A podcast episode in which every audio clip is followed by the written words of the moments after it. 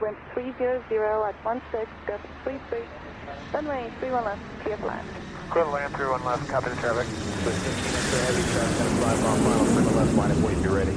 31 left, uh, line of weight, be ready, just not perfect trailer. Na, so, jetzt. Hallo zusammen, einen schönen guten Tag. Äh, heute wieder live und in Farbe. Diesmal aus München. Beide aus München sogar.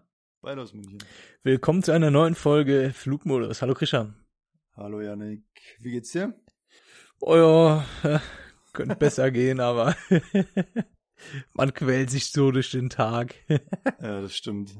Fühlst du dich so, als wenn du einen Marathon gelaufen wärst? Ich fühle mich so, als wäre ich einen Marathon gelaufen. Ja. Ich bin gestern meine erste Skitour gelaufen. Ähm, allerdings halt nicht mit, mit Ski, sondern mit Schneeschuhen. Und bin dann mit Schneeschuhen den Berg hochgelaufen, hatte mein Snowboard auf dem Rücken. Also, oh, das war schon eher anstrengend, ne? Es gibt so geile Splitboards, gell? Äh, jetzt habe ich es mal mit Schneeschuhen ausprobiert. Würde mir vielleicht irgendwann mal ein Splitboard leihen und äh, das mal ausprobieren. Kann man ja mal schauen. Wenigstens hat man das Ding da nicht auf dem Rücken, ne? Wenigstens das. Ja, aber ich bin so, ich bin ja sowieso Skifahrer. Aber ich bin noch nie eine Skitour gegangen, tatsächlich. Ja, es ist schon eine coole Sache, auf jeden Fall. würde müsste eigentlich mal ausprobieren. Vor allem jetzt eigentlich wäre es eigentlich die Ja. perfekte Zeit. Haben wir eh gerade schon drüber geredet in unserem Ja, Vorgespräch. ja, das stimmt schon. Also gehe auch gerne im, im Sommer wandern und äh, haben ja letztes Jahr auch eine Alpenüberquerung gemacht. Das ist schon alles ganz cool. stimmt. Und das, stimmt. das ähnelt sich ja so ein bisschen. Und das Schöne ist ja, dass du am Ende dann noch eine schöne Abfahrt hast halt, ne? noch eine Belohnung. Weil es jetzt so super warm war, waren irgendwie 10, 15 Grad ja die letzten Tage. Ja. Aber das ist für den Schnee natürlich nicht so optimal. Ich habe gestern auch Streif geschaut, da das erste Rennen. Also die interessierten Zuhörer wissen jetzt, dass es äh, gestern dann Freitag war, heute ist Samstag. Also fast live morgen. Das ist das Tischtennis, oder? Das Streif? Streif ist Tischtennis, genau. Ja. Hm, hm. Und also morgen soll die Folge online gehen und die sind dann auch gegen Ende der Streif. Also die haben es nach 30 Rennen, nach 30 Fahrern haben sie es abgebrochen, weil der Schnee im Tal so schlecht war, dass die dann auch einfach keine Bestzeit mehr fahren konnten. ne? Also dass die frühen Fahrer hatten einfach einen mega Vorteil. Bremst dann total, oder? Ja, voll. Und dann geht nichts mehr. Ziemlich krass so. Also die sind heftig gestürzt da. Zwei Leute, der eine wirklich bei 100, keine Ahnung, 140 kmh. wirklich. Der ist ins Ziel gestürzt und ist nicht mal letzter geworden. Also seine Zeit wurde schon gewertet. Ja. Ich weiß nicht, ob es gewertet wurde. Auf jeden Fall stand er da im Tableau, stand er da als Vorletzter dann. Da musste ich aber ärgern, wenn du letzter geworden bist. da, war, da warst du wirklich nicht gut. da warst du wirklich nicht gut, das stimmt, ja. Wir entschuldigen uns, glaube ich, mal vorweg, oder? Falls die Folge ein bisschen konfus wird, weil wir haben das Ganze ja schon mal aufgenommen und hatten dann technische Schwierigkeiten. Ja, genau. Also besser gesagt, ich hatte technische Schwierigkeiten. Ja, das hat alles irgendwie nicht so funktioniert. Wir haben die Folge schon mal aufgenommen und äh, bei Christian hat es einfach nur geruckelt und gewackelt, äh, weil er das Mikrofon in der Hand hatte. Bei mir waren ganz viele Hintergrundgeräusche. Äh, Deswegen müssen wir das Ganze jetzt nochmal angehen, aber das macht uns natürlich gar nichts. Es sind ja absolute Vollprofis, was das Podcast-Game betrifft, Genau. nach vier Wochen, die wir jetzt online sind. Also das macht uns gar nichts. Ja, absolut kein Problem, wie man sieht, äh, dass wir jetzt schon mal uns fünf Minuten verlabert haben. Also, äh, machen wir das, machen wir das Ganze hier nochmal. Und zwar wollen wir heute eine Special-Folge machen. Äh, Special-Folge, so eine kleine äh, Question-Answer-Folge. Wir haben so ein paar Fragen gestellt bekommen von euch, von den Zuhörern. Wollten jetzt mal so die ein oder andere vielleicht äh, beantworten. Genau, wir können ja leider nicht alles beantworten. Also wir haben Fragen bekommen zum Gehalt oder zum Arbeitgeber und so. Natürlich werden wir Ja. die nicht beantworten. Also über Geld spricht man schon gar nicht und so ganz frei von der Leber weg können wir natürlich auch nicht reden. Ja, ähm, nee, Quatsch, also über Geld äh, spricht man nicht, das hat man nur. In München spricht man drüber und hätte es gerne. aber, so, aber sonst ja, äh, schau mal einfach, dass wir hier ein paar Zuschauerfragen abarbeiten können, die uns so erreicht haben. Und deswegen heute mal ohne großen Städteaufhänger oder jetzt ohne ein prägnantes Flugzeugthema, was, was wir vielleicht besprechen wollen, sondern einfach so was, was so uns so einfällt, zeichnen wir heute mal auf. Ja. so, ja. Äh, haben wir denn hier? Was haben wir für eine Frage? Sag mal irgendwas an. Ich suche kurz. Ich hätte eine. Wolltest du schon immer Pilot werden? Ich bin, ich weiß, ich bin mit meinen Eltern äh, vor dem 11. September 2001 mal in die USA geflogen. Ich denke mal, das war 2000 oder sowas, da war ich dann acht. Und durfte dann während dem Flug ins, Co ins Cockpit rein, weil äh, vorher war ja die Cockpit-Tür dann meistens sogar noch offen. Das ist ja unvorstellbar heute. Leider. Und ähm, ich durfte dann ins Cockpit rein und habe mir dann gedacht, wow, das ist ja wirklich unglaublich hier. Hab die ganzen Knöpfe gesehen, die zwei Dudes, die da vorne saßen und das waren für mich so Übermenschen mit meinen acht Jahren.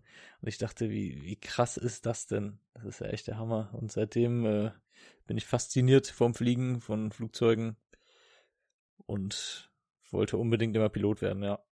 Und du? Ähm, ja, bei mir ist durch die familiäre Geschichte so ein bisschen vorgegeben gewesen, sage ich jetzt mal. Also in meiner Family sind viele auch in der Fliegerei tätig und irgendwie war das so für mich ganz normal, dass halt mein Dad einfach manchmal unter der Woche nicht da ist, drei Tage und dafür dann, äh, weiß ich nicht, am Wochenende den ganzen Tag und dann war er wieder Montag bis Mittwoch komplett zu Hause.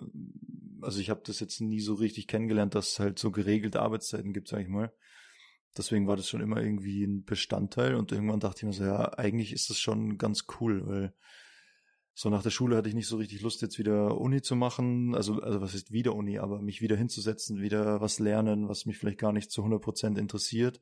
Und da dachte ich mir so, ja, ich bewerbe mich jetzt einfach mal so ins Blaue und hat geklappt und jetzt, ja, bin ich Pilot. Also so ein bisschen kam der Wunsch so, während ich mich dann beworben habe. Also ich dachte mir so, ja, das wäre eigentlich schon ziemlich cool, habe mich dann beworben. Und je weiter man dann kommt und je, je näher man zum Ende der Ausbildung kommt, umso mehr ist man dann natürlich drin. Also dann fasziniert dich das irgendwann. Es macht natürlich unglaublich Spaß nach wie vor. Aber ich war jetzt nie so ein Kind, was Flugzeugposter im Zimmer hatte und jedes Flugzeug kannte, wenn es übers Haus fliegt oder so. Nee, das nicht. Same, ich war jetzt auch nicht so super der Flugzeugfanatiker. Aber es, ich fand es immer super faszinierend, fand es immer toll habe die Ausbildung lang gemacht. Hat alles gepasst, so wie es passen sollte irgendwie. Und äh, was, was fasziniert dich am meisten an der Fliegerei? Also ich, ich tippe einfach mal so, so die Logistik. Das ist jetzt so blöd, weil wir genau die Frage schon mal bekommen haben. Ja, also ich, ich muss wirklich sagen, die Logistik fasziniert mich. Ich finde das cool, dass, weiß ich nicht, dass da die Flieger ständig in der Luft sind, von A nach B kommen, dass immer Ersatzteile da sind, dass so geplant werden kann. Der eine Flieger kommt, weiß ich nicht, aus Kiew und muss weiter nach Madrid und der kommt wahrscheinlich zu spät, weil in Kiew ist das Wetter schlecht. Ja, dann nehmen wir halt den Flieger, der aus Stockholm kommt, dann äh, fliegt der halt nach Madrid und die äh, Crew und das Flugzeug, was aus Kiew kommt, muss halt dann danach nach London. Das geht ja alles hinter den Kulissen, sage ich jetzt mal vonstatten, so dass eben der Passagier nichts davon mitbekommt, sondern wenn der halt nach London will, steigt er ins Flugzeug und fliegt nach London. Und das finde ich schon ziemlich cool, dass, dass das alles immer funktioniert, dass trotzdem jeder sein Essen kriegt, dass trotzdem jeder seinen Koffer dabei hat. In den überwiegenden Fällen natürlich, also ich habe natürlich selber mein Gepäck auch schon mal verloren. Ist natürlich ultra nervig, aber ich finde, es gibt Schlimmeres. Also die Leute, die sich dann da immer, weiß Gott, wie aufregen. Ja, okay, es ist wirklich nervig, gerade wenn man in Urlaub fährt. Auf der anderen Seite, wenn man in Urlaub fährt, fliegt man ja meistens in die Sonne. Das heißt, ich könnte eigentlich könnte ich ein, zwei Tage in Badehose und T-Shirt überbrücken, wenn es jetzt wirklich hart auf hart kommt. Ja. Aber das fasziniert mich am meisten, dass das eigentlich in den meisten Fällen echt reibungslos funktioniert und man nichts davon mitbekommt. Wie ist das, wenn du deinen ähm, Koffer verlierst? Dann ist doch die Fluggesellschaft dafür verantwortlich, dass du den Koffer dann bekommst, oder? Genau, ja. Da habe ich auch schon mal eine Story gehört von einem äh, Kollegen, der eine eine Frau hat, die ähm, aus Brasilien irgendwo aus dem Amazonas ist. Mhm. Und äh, wenn die dann zu deren Familie fliegen, dann müssen die halt nochmal echt so drei, vier, fünf Stunden, ja, jetzt nicht krass in den Dschungel, aber halt wirklich so ein bisschen in so eine ja. verlassene Gegend. Und dann muss halt wirklich jemand dann, wenn der Koffer verloren ist und das ist dem passiert, musste dann wirklich dann dahin fahren, ne?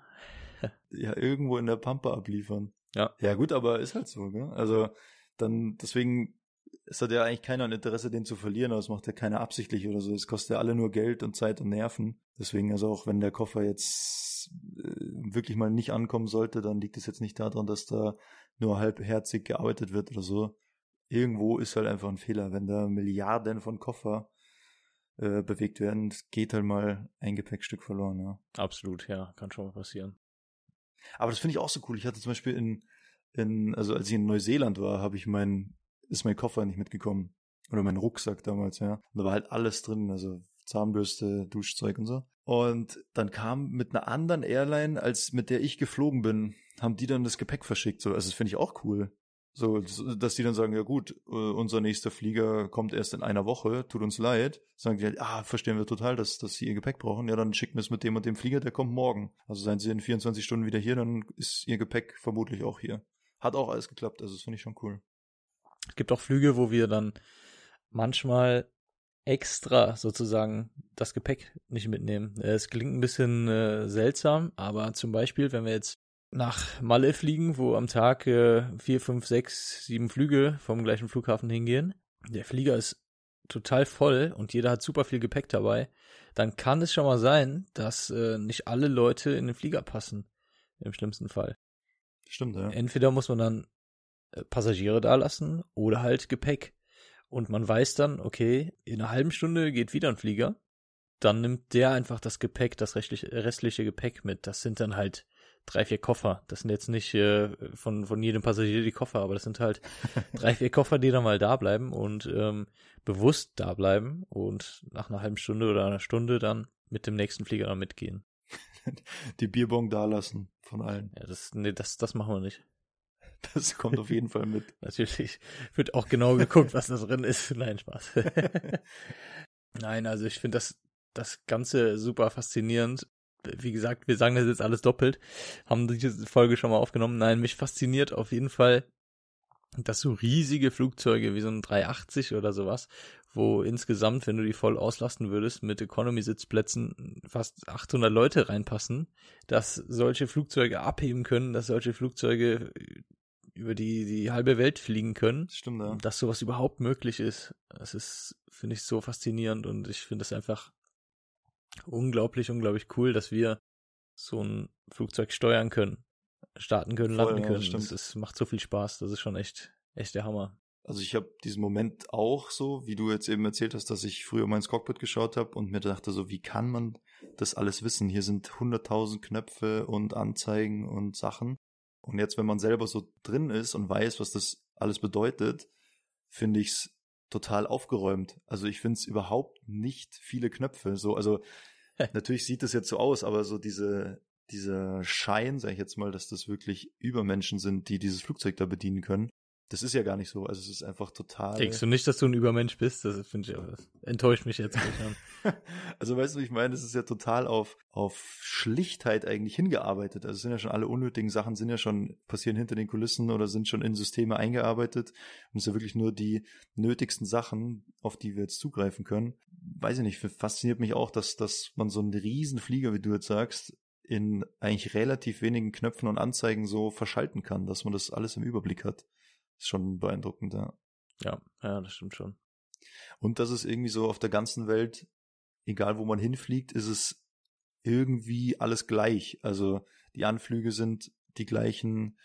Man funkt mit dem Tower, dann funkt man mit dem Bodencontroller, dann kriegt man ein Fahrzeug, was man überall als das gleiche Fahrzeug erkennen kann. Die sind da meistens schwarz-gelb oder, oder gelb-weiß mit so Blinklichtern drauf. Also egal, wo man jetzt hinkommt, ohne dass man groß vorher drüber geredet hat, sondern alle Länder und alle Flughäfen haben sich einfach so angepasst und machen das halt alles gleich. Das finde ich schon irgendwie cool.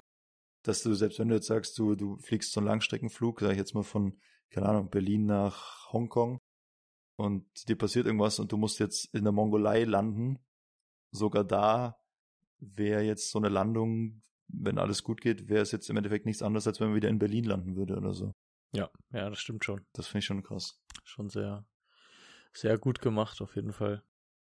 Wo wir gerade bei Asien sind, das finde ich, äh, wollte ich auch noch schnell sagen. Also wenn man jetzt im Urlaub war und ich finde mal Asien ist so das am weitesten entfernte von zu Hause, weil die Kultur so ganz anders ist.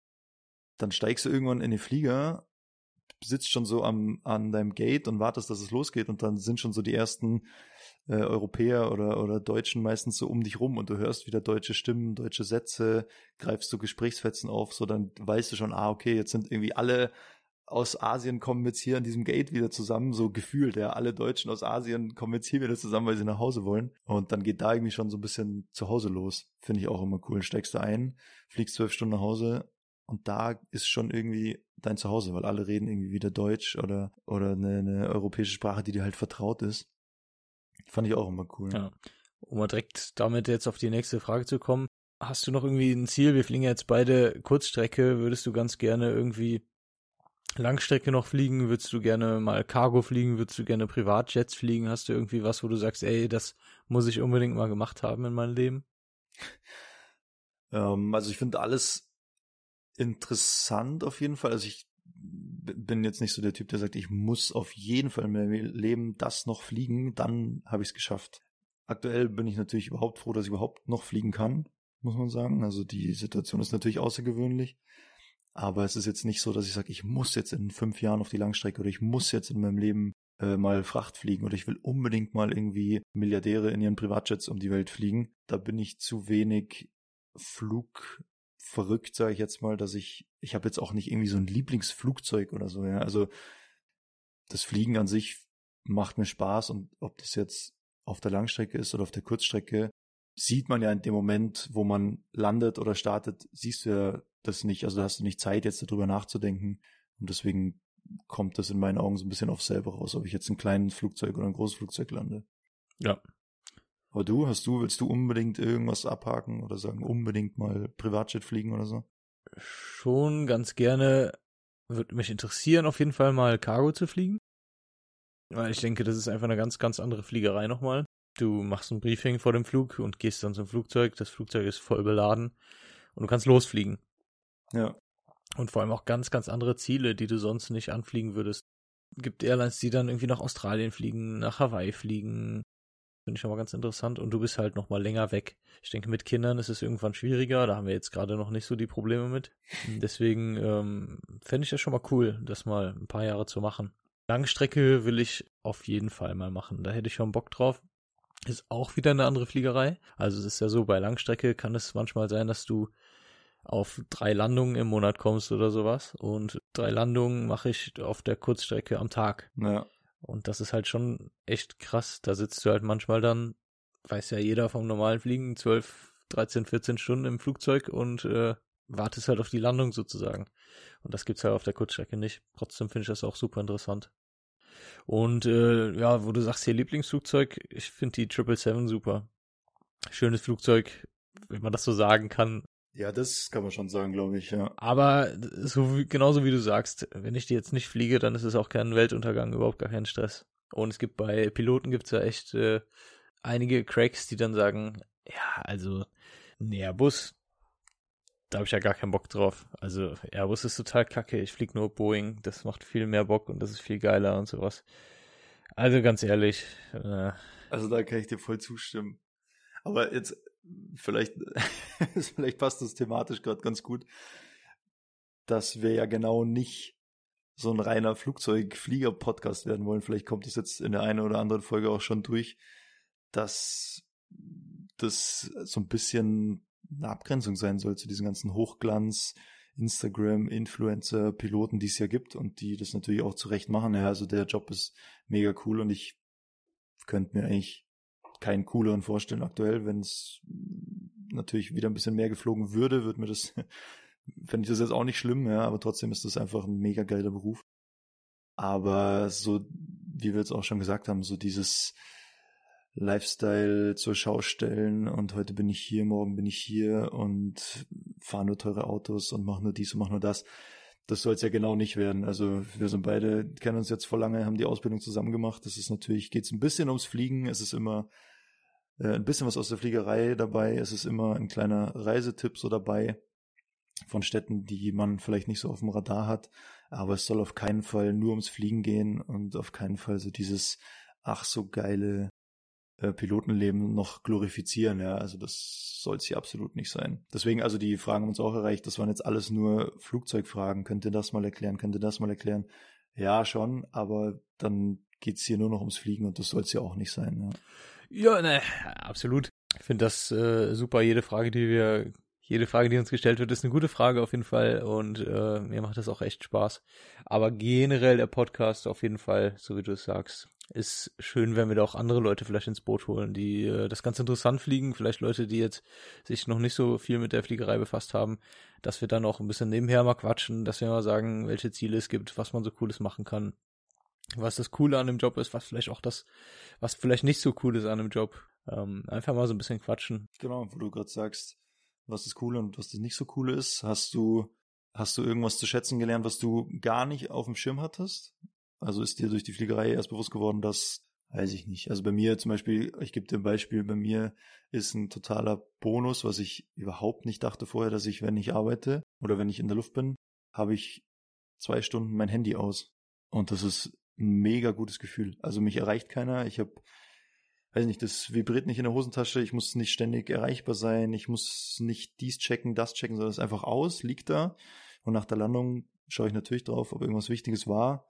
Aber in der Regel geht's ja nach einer halben Stunde dann wieder nach Hause oder nach einer Dreiviertelstunde wieder nach Hause und da ist jetzt auch nicht so richtig viel Zeit, dass du dann, also wir sitzen da ja nicht und machen nichts. Ja. Ich kann jetzt da nicht eine Dreiviertelstunde mein Handy checken und das fehlt mir überhaupt nicht, wenn ich arbeite, dass ich den ganzen Tag aufs Handy schaue. Also das ist, finde ich, ein mega Vorteil. Ja, auf jeden Fall. Das äh, sehe ich auch so. Ich habe auch meistens mein Handy dann die ganze Zeit im Flugmodus äh, wenn mal irgendwas Wichtiges ist oder sowas, was unglaublich wichtig ist, wie jetzt äh, ein Bundesligaspiel, dann checke ich das natürlich nach dem Flug. Nein, aber sonst äh, finde ich das, äh, so wie du sagst, auch super entspannt, einfach mal einen Tag ohne Handy auszukommen.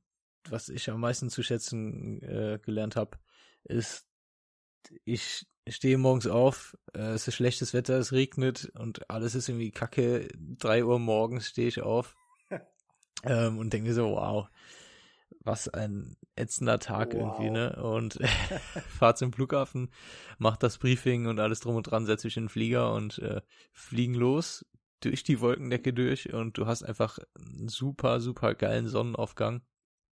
Bis über den Wolken, kein Regen mehr, geilstes Wetter. Und dann denke ich mir jedes Mal so, hey.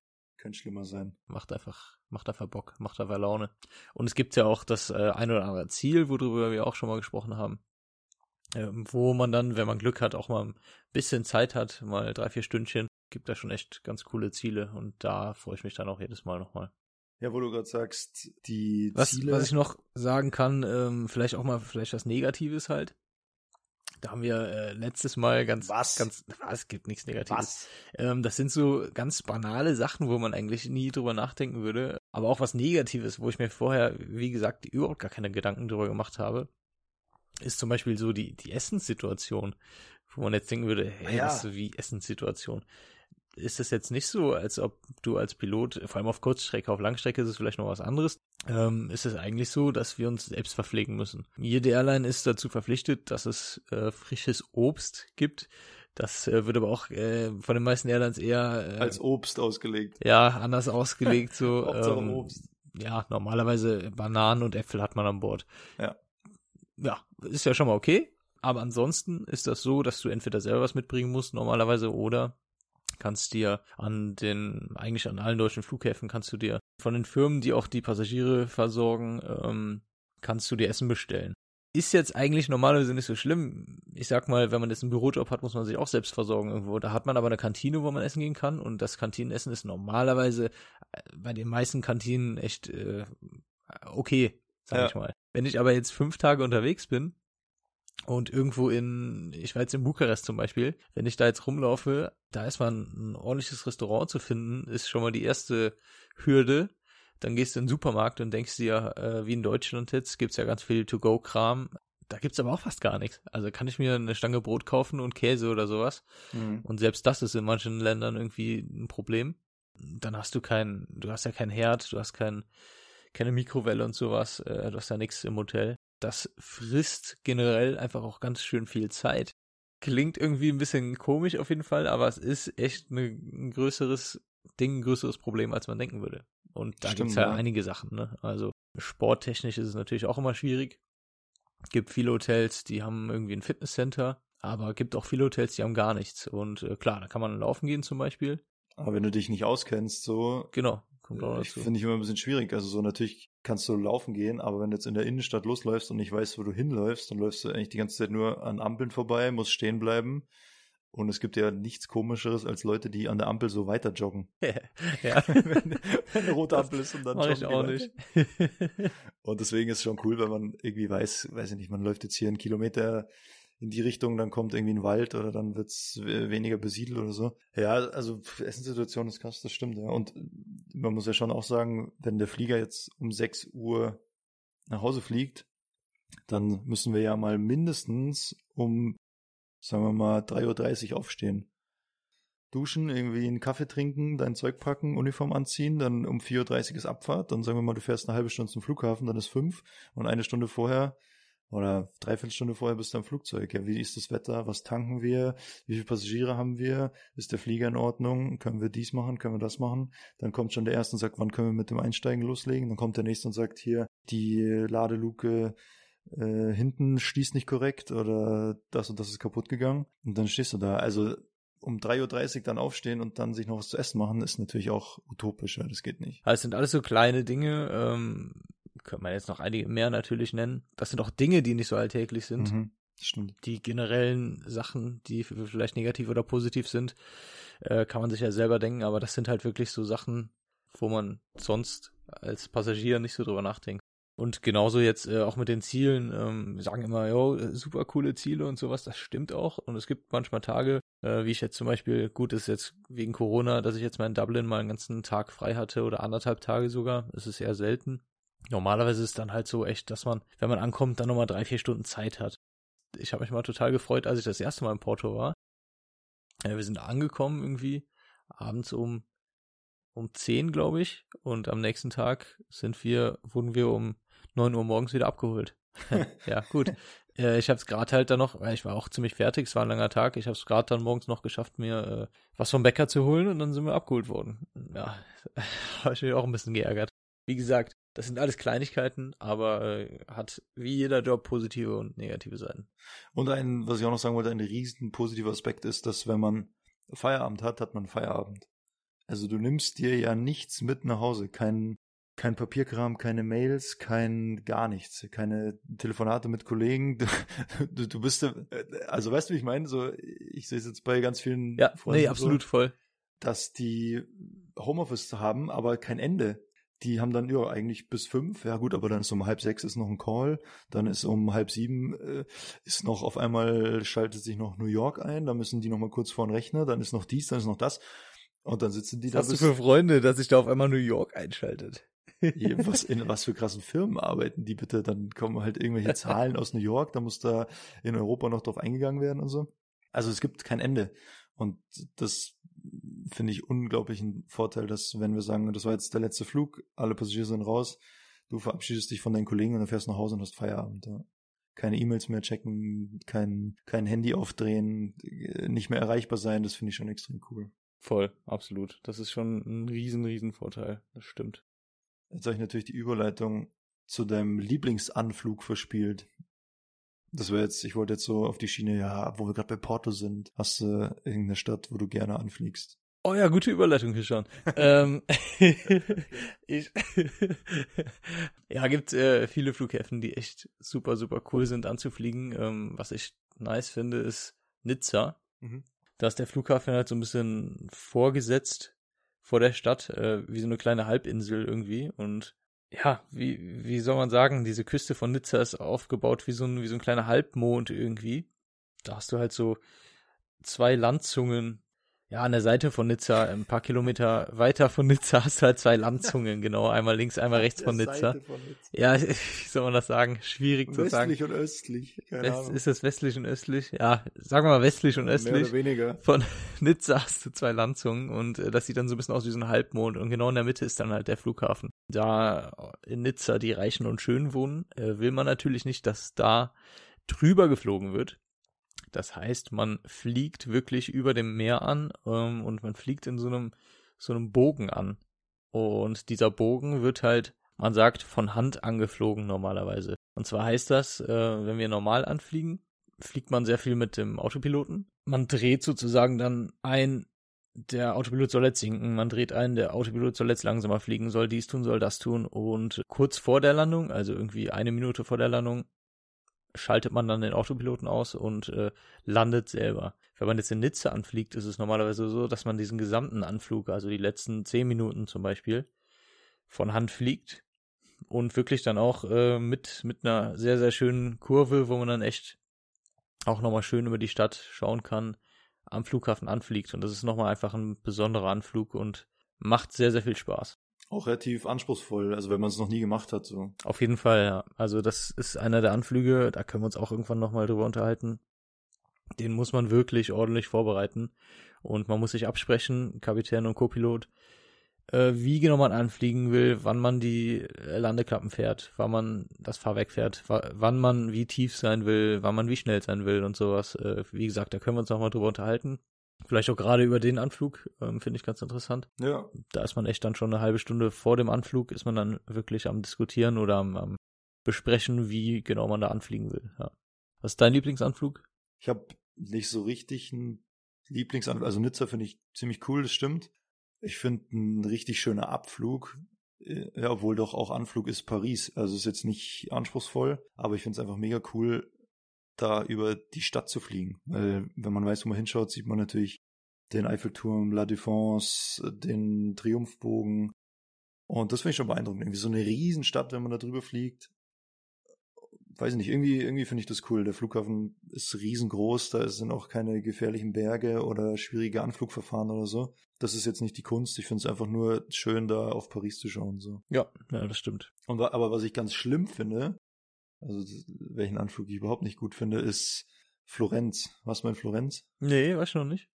Boah, ich, also boah, das war wirklich schlimm, nach Florenz zu fliegen. Die Landebahn kann man nur von einer Seite anfliegen. Also normalerweise sind ja rechts und links von so einer Landebahn ist ja nichts. Das heißt, ich kann von der einen Seite und von der anderen Seite anfliegen. Aber in Florenz ist auf der nördlichen Seite ein Berg. so. Und so ein hoher Berg, dass man nicht auf die nördliche Seite fliegen kann. Jetzt muss ich von der einen Seite landen und die Flieger müssen in die andere Seite, also in die andere Richtung, in die Gegensätzrichtung starten. Und der Wind kommt aber meistens über diesen Berg drüber und bläst richtig kräftig dann beim Start. Und jetzt hast du immer das Problem, dass du mit Rückenwind nicht starten darfst. Und was wir da schon Passagiere und Gepäck und Sprit und keine Ahnung nicht mitnehmen konnten, also Sprit natürlich schon, aber da müssen halt die Leute da bleiben oder das Gepäck. Nur, dass wir ein leichtes Flugzeug haben, dass wir auf dieser auch noch extrem kurzen Startbahn starten können mit Rückenwind.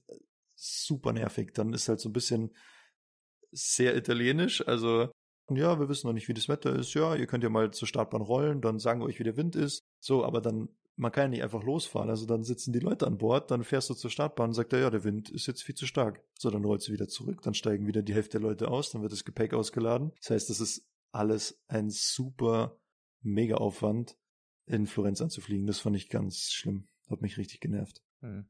Ich war mal in äh, Köln stationiert und äh, Köln hat drei äh, Start- und Landebahnen. Die sind auch verschieden lang. So, und die längste wurde da gerade ähm, neu gemacht. Wir mussten eigentlich von dieser landen, äh, langen Startbahn starten. Ansonsten hätten wir halt ganz viele Passagiere da lassen müssen. Dann wurde das aber irgendwann umgeplant. Dann haben wir das so gemacht, dass wir einfach ganz wenig Sprit nur mitgenommen haben und vorher schon eingeplant haben, dass wir, ich glaube, wir sind irgendwie nach Griechenland geflogen, dass wir zwischenlanden und tanken. Das heißt, wir sind dann, ja, es ist, ist krass eigentlich, weil wir sind nach Griechenland geflogen, sind dann gestartet mit wenig Sprit, weil sonst hätten wir gar nicht abheben können, ähm, sind nach Wien geflogen, in Wien angeflogen, haben angehalten, alle Passagiere sind drin geblieben, wir haben getankt und sind dann von Wien weiter nach, nach Griechenland geflogen. Also es war, es ist super umständlich dann, ne? aber sowas gibt's halt auch schon mal alles. Also was, wo ich am, am wenigsten gerne anfliege bisher war äh, Neapel, weil da ist ah, der. Anflug äh, echt um einiges steiler. Ähm, dann hat die Bahn noch so ein, wie sagt man, Upslope, äh, eine Steigung. Eine, eine Steigung. Eine Steigung. da bin ich angeflogen, äh, oh, da bin ich noch gar nicht lang geflogen, hatte noch einen Kapitän, der also ich wusste natürlich, dass, dass der, der Anflugwinkel steiler ist und dass die Bahn auch eine Steigung hat und sowas. Mir ist gar nicht klar geworden, was das im Endeffekt eigentlich heißt. Und der Kapitän hat mir das auch nicht gesagt. Und im Endeffekt heißt das ja, dass du natürlich viel steiler auf die Bahn zufliegst und viel mehr Mhm. ziehen musst. Also viel mehr die Nase hochziehen musst, wenn du landest. Ähm, war mir nicht bewusst und äh, sind auch dementsprechend gut in die La Landebahn eingeschlagen. naja, so schlimm war es jetzt nicht, aber ähm, man hat dann schon gemerkt, dass wir am Boden waren, ja. Und der Anflug ist auch noch versetzt, ja. Also normalerweise in Stimmt, kommt auch noch dazu. 99,9 Prozent ist ja der Anflug in der Verlängerung von der Landebahn und in Neapel ist der, fliegt man noch so eine, so eine winzig kleine Kurve dann, wenn man unten ist. Also, ja, Neapel ist auch, auch anspruchsvoll. Also die italienischen Flughäfen, ja, die sind schon so ein bisschen wie das ganze Land so liebenswert, aber halt einfach so ein bisschen chaotisch. Bisschen chaotisch, ja, das stimmt, ja. Ein bisschen Absolut. chaotisch halt. Hm. Ja, ich habe hier leider voll meinen Einsatz verpasst. Ich äh, habe Hörerfeedback bekommen, dass die es immer gern haben, wenn ich sage, wir haben eine halbe Stunde. Jetzt haben wir schon über eine halbe Stunde, deutlich über eine halbe Stunde. Dann, dann sag ich das. sollen wir noch, ähm, sollen wir uns noch ein paar Fragen aufheben fürs nächste Mal? Sollen wir noch, äh, entweder oder Frage können wir noch schnell machen? Ja, mach, mach du. Habe ich natürlich. Ja, ist so eine andere als letztes Mal oder? Nein, natürlich nicht. so viel habe ich dann auch wieder nicht. So viel habe ich dann auch nicht. Also, nee, aber vielleicht interessiert ja die Hörer. Ähm, machen wir noch eine Entweder-Oder-Frage und, also pass auf, du bist ja eine Kölsche Jung. Ja, Sag mal, was Kölsch ist? hallo. Äh, Danke. Alaf. Alaf. Also pass auf, wenn, wenn du, also würdest du lieber Karneval so lassen, wie es ist, also dass am 11.11. losgeht, dass dann da irgendwie zwei Monate irgendwelche Festreden und weiß ich nicht, wie, wie man das jetzt genau nennt, Veranstaltungen sind, wo dann da Funke Mariechen und der andere rumlaufen, oder hättest du lieber nur noch das große Finale, also da ähm, Weiberfastnacht, aber dafür immer bei 18 Grad Sonnenschein. Oder 15 Grad Sonnenschein. Oder 12 Grad Sonnenschein. nee, dann ist schon wieder zu Immer wenig. komplizierter. Äh, ja, das hast du mich letztes Mal auch schon gefragt und ich weiß irgendwie noch immer nicht genau, was ich lieber haben wollte. Wie gesagt, ich bin jetzt nicht so so into it, dass ich jetzt in der Garde tanze oder sowas und ab dem 11.11. jedes Wochenende äh, Objök bin und äh, und irgendwie in einer anderen Sitzung tanze.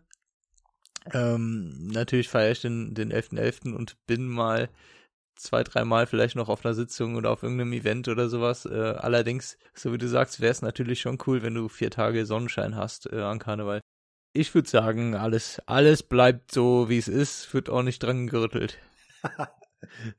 okay. Oh, okay. Also ich als, als Teilzeit-Jack durch dich geworden, ich würde mir wünschen, dass nur das Ende äh, stattfindet, aber dafür immer geiles Wetter ist. du bist natürlich dann auch nur vier Tage in Köln. Ne? Der Rest wäre mir ja auch, der Rest wäre mir ja dann auch egal. Also ob jetzt da die Funke Mariechen da ihre, ihre Bütchen abklappern kann. ich will, ich will ja einfach nur dann Ende, Ende Februar oder so will ich ja einfach nur Sonnenschein haben, wenn ich da euch alle treffe. Wenn du uns siehst, dann ist Sonnenschein. Ähm, ja, sollen wir, sollen wir das mal abschließen hier? Was hältst du davon? Nee, aber ähm, was ich noch sagen muss, danke auf jeden Fall an lioncamper.de, von denen wir ab jetzt präsentiert werden. Äh, das ist eine ziemlich coole junge Campervermietung. Cooles Startup, coole Mitarbeiter.